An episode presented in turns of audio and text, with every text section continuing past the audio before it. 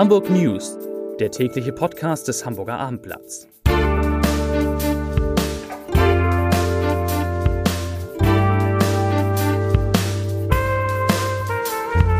Hallo, moin, moin und herzlich willkommen zum News-Podcast des Hamburger Abendblatts, dem ersten im neuen Jahr. Deshalb an dieser Stelle nochmal alles Gute für 2022. Mein Name ist Matthias Iken und ich werde Ihnen in den kommenden Minuten verraten, wieso die Inzidenzen steigen, weshalb die Polizei sparen muss und warum die Kriminalität in Hamburg sinkt. In der Hansestadt hat sich die Belegung der Intensivstationen etwas entspannt. Dort liegen derzeit 71 Covid-19-Patienten, zwei weniger als am Vortag.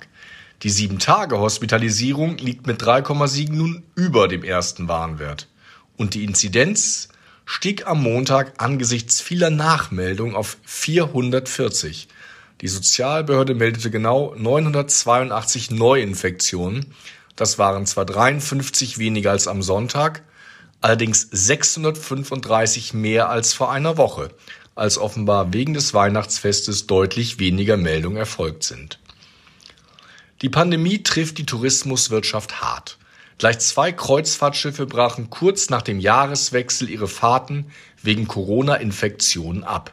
Für die Aida Nova und die mehr als 4000 Menschen an Bord ging die Reise wegen Corona-Fällen in der Besatzung vorzeitig in Lissabon zu Ende.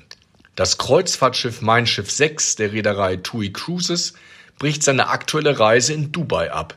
Hintergrund sind vereinzelte Fälle von Covid-19 an Bord, die im Laufe der Reise festgestellt wurden.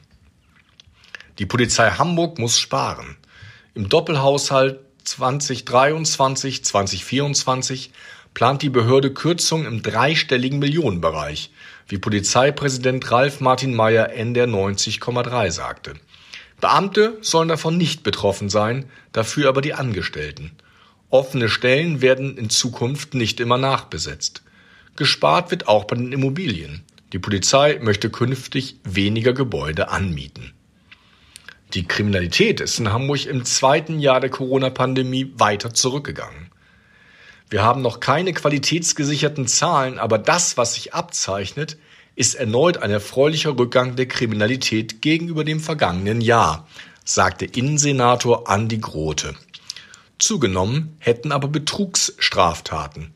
Während der Pandemie hat sich die Kriminalität stärker in den digitalen Bereich verschoben.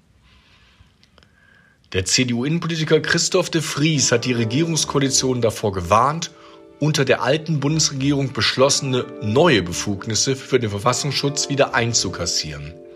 Viele geplante islamistische Terroranschläge, zuletzt in Hamburg, konnten nur durch Hinweise befreundeter Partnerdienste vereitelt werden, weil dort verschlüsselte Kommunikation beobachtet und ausgewertet wurde, sagte der Hamburger Bundestagsabgeordnete. Wer den Sicherheitsbehörden die rechtlichen Instrumente zur Überwachung verschlüsselter Nachrichten verwehre, handele unverantwortlich. Bundesjustizminister Marco Buschmann hatte Mitte Dezember angekündigt, die neue Regierung werde prüfen, ob ein so eingriffsintensives Ermittlungsinstrument in die Hände der Nachrichtendienste gehört. Das waren die Nachrichten des Tages.